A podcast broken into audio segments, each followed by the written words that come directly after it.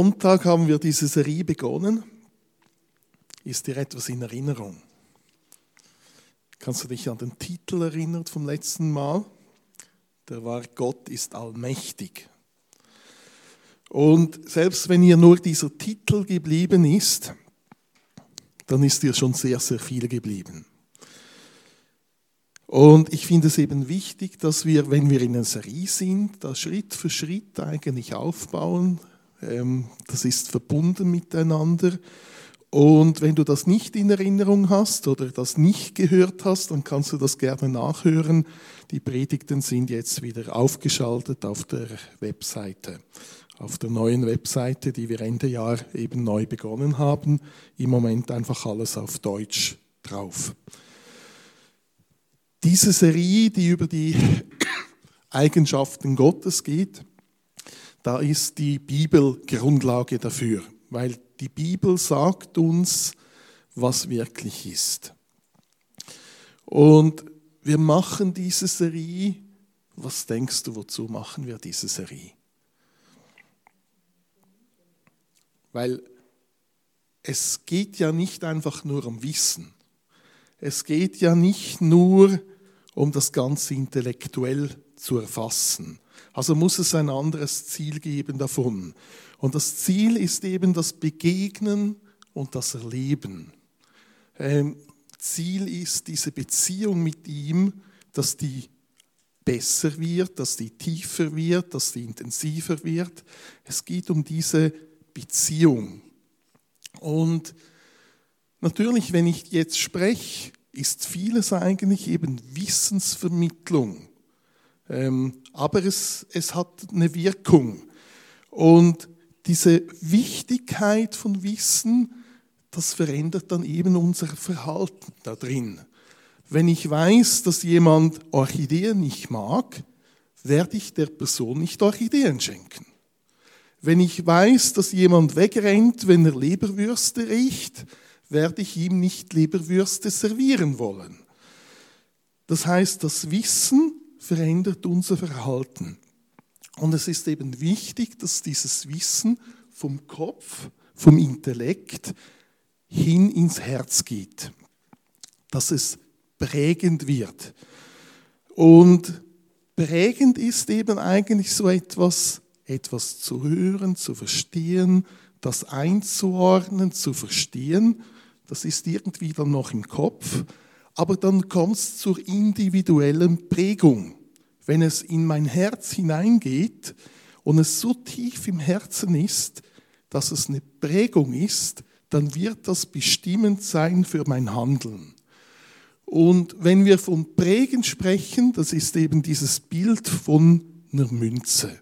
Und eine Münze, das ist zuerst mal ein Metallteil, ohne etwas drauf, ein flaches Metallteil. Und dann gibt es da diese zwei Teile unten und oben und dann kommt dieser Druck da drauf und dann hat es plötzlich so ein Bild auf dieser Münze. Es ist immer noch die gleiche Metallscheibe, die so ohne Bild war und durch dieses Prägen sieht das nach etwas aus. Man hat in der Bibel auch diesen Begriff von Umprägen, die Bibel sagt, wir müssen uns umprägen lassen. Und in der Vergangenheit hat man alte Münzen genommen und hat die neu geprägt, das heißt überprägt, umgeprägt. Das heißt, der alte Herrscher, der auf dieser Münze war, da kam eine neue Prägung drauf und der neue Herrscher war dann quasi mit dem Kopf da drauf. Und genau das müssen wir mit unserem Leben eben machen lassen. Und diese Serie hat eigentlich genau das zum Ziel, diese Beziehung besser zu machen, zu vertiefen, hin zu ihm in seinem Willen. Und in dieser Serie sind wir irgendwie auch immer irgendwo in diesen Grenzen von unserem Denken drin, weil Gott ist unfassbar für uns. Wir können ihn nicht wirklich verstehen. Das ist so. Beispielsweise seine Fülle. Die kennen wir vielleicht ansatzweise. Die wissen wir etwas von seiner Fülle. Aber wenn wir diese Fülle empfangen, kann es sein, dass wir flach auf dem Boden liegen. So ein klein wenig von seiner Kraft und wir liegen vielleicht flach auf dem Boden. Und wichtig, wenn wir jetzt eben über diese Dinge sprechen, ist, dass wir nicht die einzelnen Teile analysieren und dann denken, wir kennen jetzt alles über Gott, sondern es geht dann immer noch um diese richtige Haltung, die wir behalten müssen. Und was ist die richtige Haltung? Das ist eben diese Ehrfurchtshaltung ihm gegenüber. Das ist nicht Angst. Das geht mehr in Richtung Respekt, Achtung, wo ich ihm eben sage, er ist Gott und ich bin Mensch. Und in diesem richtigen Verhältnis mich, mich eben bewege. Und genau das offenbart dann eben die Bibel. Da haben wir die ganze Offenbarung drin. In der Bibel steht alles, was wir wissen müssen. Und die Aspekte, die wir von Gott kennen müssen, die sind da drin. Und im persönlichen, in dieser persönlichen Beziehung drin, erleben wir das. Und dann lernen wir, dass das eben die Wahrheit ist und verstehen das vielleicht mehr. Die persönliche Ebene bestätigt das, was in der Bibel drin steht. Und heute haben wir eben diesen Aspekt von Gott ist allwissend. Gott weiß alles. Und ich möchte einfach ein paar Bibelstellen nennen, lesen, viele Bibelstellen heute sogar. Das heißt, die Predigt ist heute etwas anders aufgebaut als sonst, weil es eben eine spezielle Serie ist, die genau darauf beruht.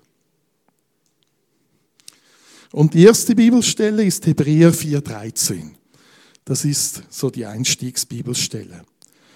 Und da steht, und kein Geschöpf ist vor ihm verborgen, sondern alles ist enthüllt und aufgedeckt vor den Augen dessen, dem wir Rechenschaft zu geben haben. Jetzt der Umgang mit Bibelstellen würde ich jetzt fragen, lässt sich daraus erkennen, dass Gott allwissend ist.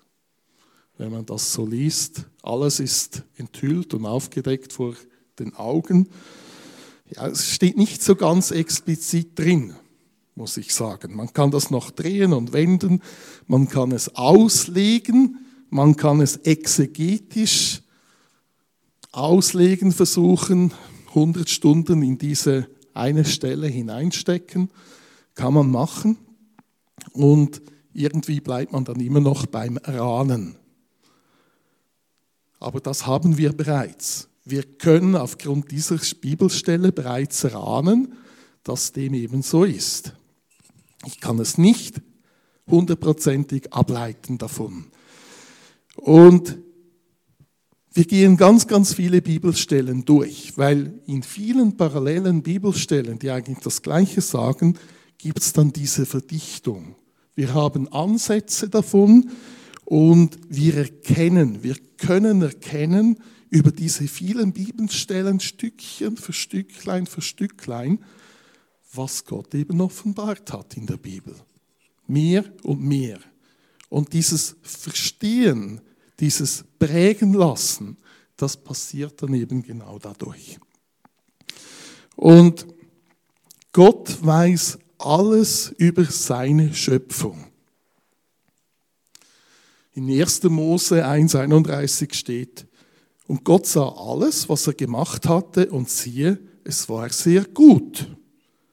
Ja, er hat alles gemacht. Er hat es kreiert.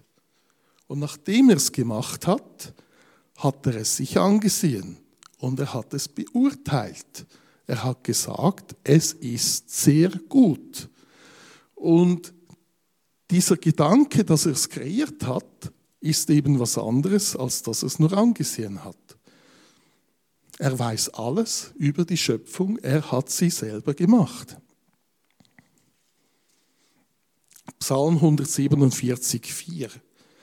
Da steht, er zählt die Zahl der Sterne und nennt sie alle mit Namen. Und das ist jetzt ein Aspekt dieser Schöpfung weil er hat die Sterne gemacht. Kannst du dir das vorstellen, was da steht? Er zählt die Zahl der Sterne und nennt sie alle mit Namen. Diese Anzahl, Ähm, wir leben in der Galaxie der Milchstraße. Das ist eine Galaxie. Man geht etwa davon aus, dass es etwa 100 Milliarden Sterne in dieser Galaxie gibt. 100 Milliarden. Die Sonne ist ein Stern.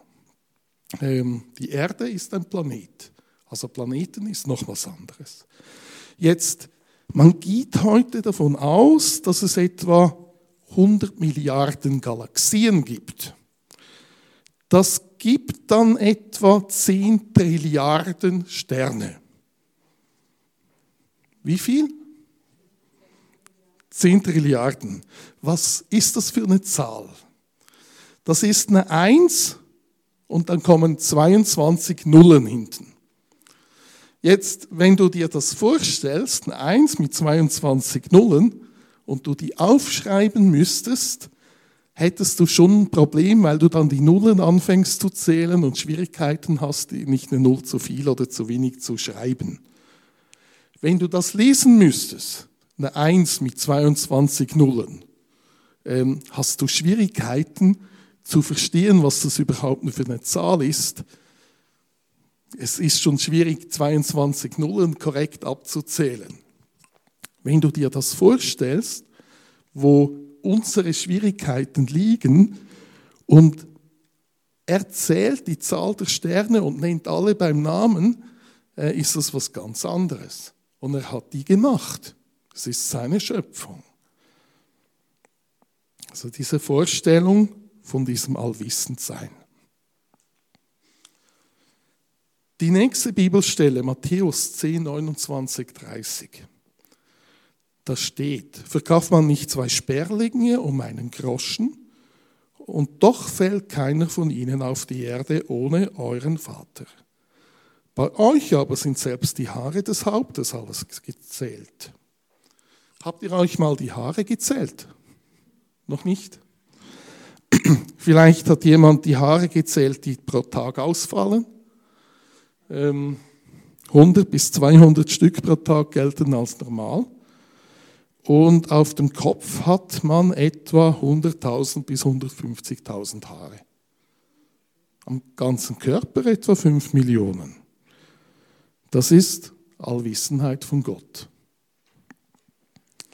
Hat das irgendwie eine Bedeutung für dich? Diese Gott weiß alles über die Schöpfung? Was denkst du? Hat das eine Bedeutung für dich? wenn er alles weiß über die Schöpfung. Diese Bibelstellen, die wir angeschaut haben, zeigen eigentlich genau das.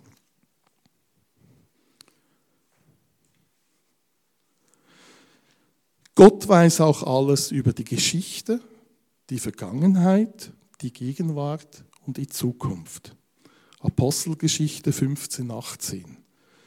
Gott sind alle seine Werke von Ewigkeit her bekannt scheint so, als ob er nicht vergesslich wäre. Im Sinne von, ich habe gestern etwas gemacht und ich weiß es nicht mehr. Das ist bei uns der Fall. Wir wissen nicht mehr so recht, was wir gestern alles getan haben. Aber bei ihm ist es ganz anders. Das ist Klartext. Gott vergisst nicht. Er weiß alles. Dann Jesaja 46, 10. Ich verkündige von Anfang an das Ende und von der Vorzeit her, was noch nicht geschehen ist. Ich sage, mein Ratschluss soll zustande kommen und alles, was mir gefällt, werde ich vollbringen. Und da haben wir eben diese Vergangenheit, der Anfang aller Dinge, die Gegenwart und die Zukunft drin. Das zeigt uns diese Ewigkeitsdimension von ihm auf. Und auch das geht eben in diese Allwissenheit hinein. Wenn jemand die, die Vergangenheit nicht kennt oder die Gegenwart nicht oder die Zukunft, kann es nicht allwissend sein. Er kennt auch das. Und was ist dann jetzt die Bedeutung davon für dich? dass Gott alles über die Vergangenheit, die Gegenwart und die Zukunft kennt. Was denkst du? Was ist die Bedeutung für dich?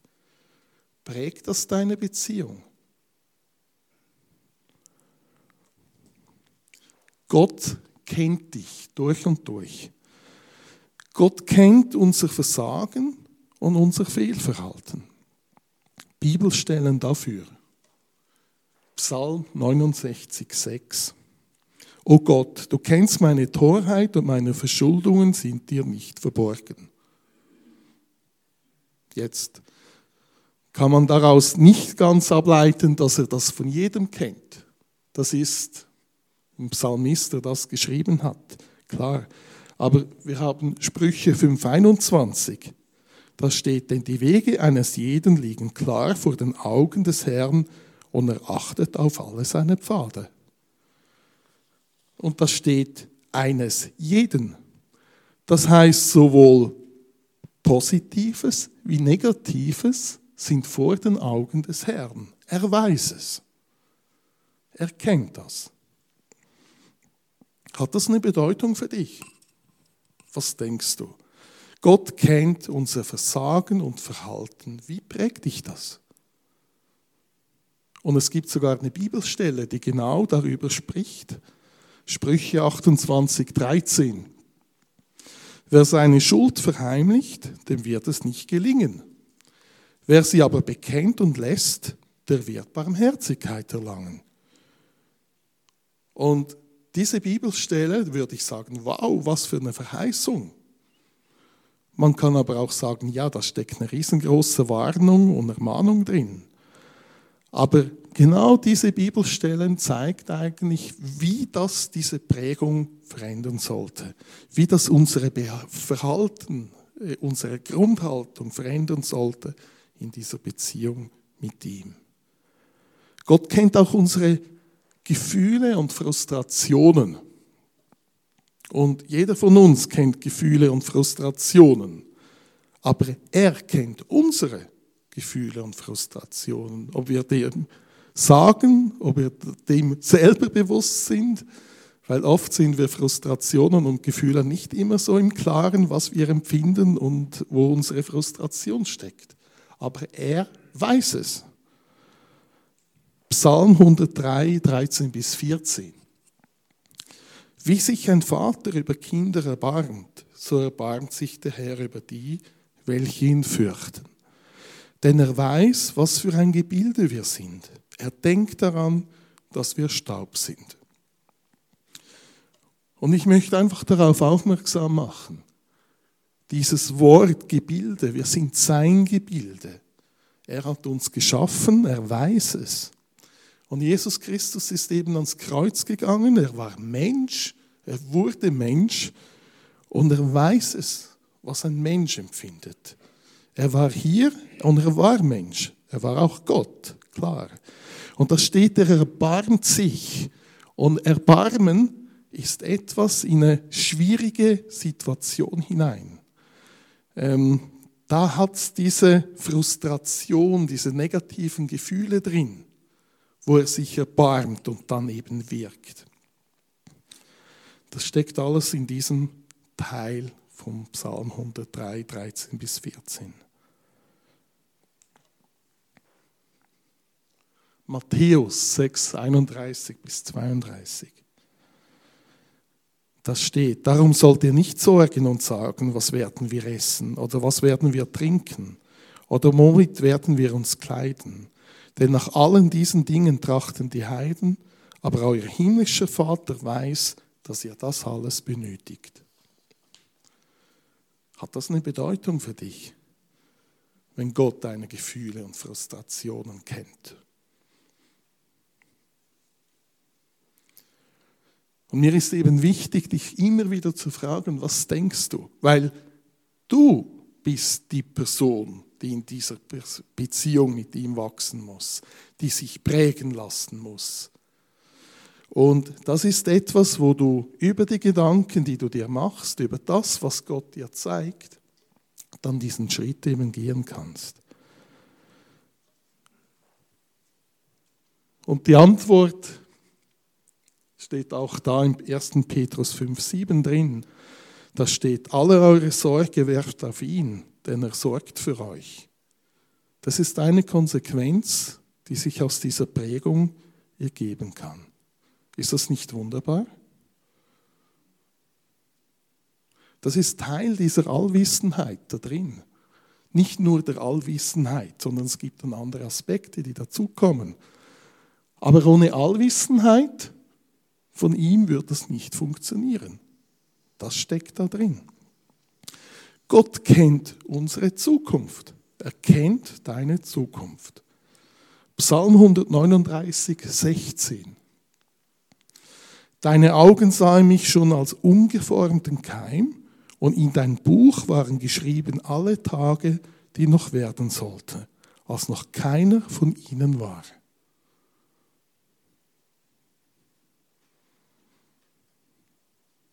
Lass das mal durch deine Gedanken gehen, was da wirklich steht. Alle Tage, die noch werden sollten. Er kennt deine Zukunft.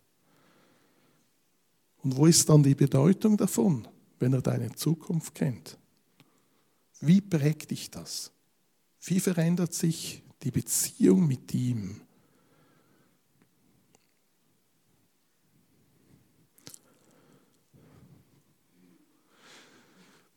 Wenn ich dich jetzt fragen würde, wenn du so an die Bibel denkst, du kennst da sicher viele Geschichten drin, wenn ich dich fragen würde, es gibt da irgendwo eine Geschichte, wo du sagst, da ist für mich Allwissenheit von Gott drin. An welche Geschichte würdest du denken? Welche Geschichte würdest du erzählen? Und die, ich glaube, ich kenne keine Geschichte, wo man nicht irgendwie die Allwissenheit von Gott sieht, aber es gibt so krasse Geschichten ähm, wo es ganz offensichtlich ist. Beispielsweise Geschichte von Josef oder Mose, die Geschichte mit dem Pharao, mit den Plagen, hin und her, Abraham, Maria, Paulus, Petrus. Welche Geschichte würdest du wählen? um über die Allwissenheit Gottes zu erzählen. Und es gibt auch ganz, ganz viele Bibelstellen, die eben diese Auswirkungen von der Allwissenheit in der Bibel, diese Bedeutung davon auch zeigen. Und die möchten wir uns etwas anschauen. Jeremia 33, 3. Da steht, rufe mich an, so will ich dir antworten und dir große und unbegreifliche Dinge verkünden, die du nicht weißt. Wow, oder? Realisierst du, was da steht? Antworten. Kennst du das? Kennst du das? Da geht es um Beziehung. Da geht es um Erfahrung. Wie hast du Gott erfahren? Wenn du das noch nicht kennst, setzt alles daran, das kennenzulernen. Setz alles daran, weil das steht, er wird dir antworten, er kann antworten.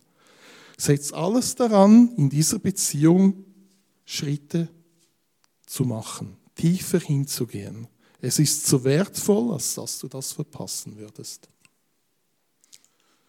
Philipper 4,6 Sorgt euch um nichts, sondern in allem lasst durch Gebet und Flehen mit Danksagung eure Anliegen vor Gott kund werden. Wichtigkeit der Allwissenheit. Philipper 4,19 Mein Gott aber wird allen euren Mangel ausfüllen nach seinem Reichtum in Herrlichkeit in Christus Jesus. Verstehst du das? Und fasst du das?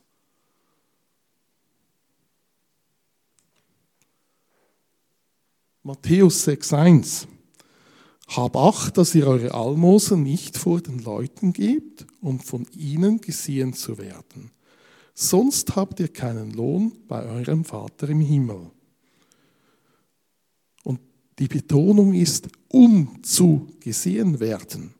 Da geht es um Herzenshaltungen. Und er kennt eben unsere Herzenshaltungen. Und da müssen wir aufpassen. Nicht, dass wir die verdecken, er kennt die, sondern dass wir eben in dieser Beziehung drinnen stehen und so vorwärts gehen. Galater 6, 8 bis 9. Denn wer auf sein Fleisch sät, der wird vom Fleisch Verderben ernten. Wer aber auf den Geist sät, der wird vom Geist ewiges Leben ernten.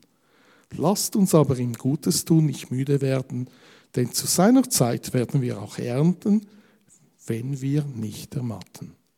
Und da geht es um Beziehung. Beziehung mit ihm, mit dem Heiligen Geist, das eben zu leben. Und die letzte Bibelstelle, die ich euch mitgeben möchte, ist Römer 8, 28. Wir wissen aber, dass denen, die Gott lieben, alle Dinge zum Besten dienen. Und das ist etwas, das wir aufpassen müssen, dass wir das nicht jemand um die Ohren schlagen, wenn es ihm schlecht geht, auch wenn es die Wahrheit ist in dem Moment.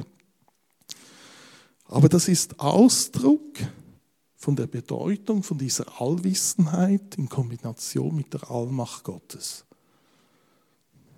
von der Allwissenheit und Allmacht. Das steckt da drin. Und wenn du dir das mal durch die Gedanken führst, welcher Teil ist der Allwissenheit drin, welches ist diese Allmacht, dass du erkennst, wir wissen, dass denen, die Gott lieben, alle Dinge zum Besten dienen, siehst du, wie wundervoll er ist. Siehst du, dass er alles weiß, von der Vergangenheit bis in die Zukunft, dass ihm alles möglich ist, du aber im freien Willen bist, nicht eine Marionette. Und diese Allwissenheit von Gott, die kann uns beunruhigen oder sie kann uns beruhigen. Weil es steht auch geschrieben, meinen Frieden gebe ich euch.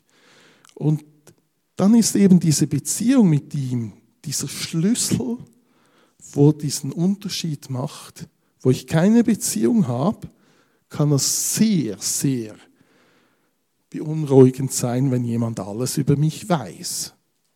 Ohne Beziehung, ohne zu wissen, ohne zu erfahren, wie er ist, hätte ich doch Angst, würde ich mich verkriechen.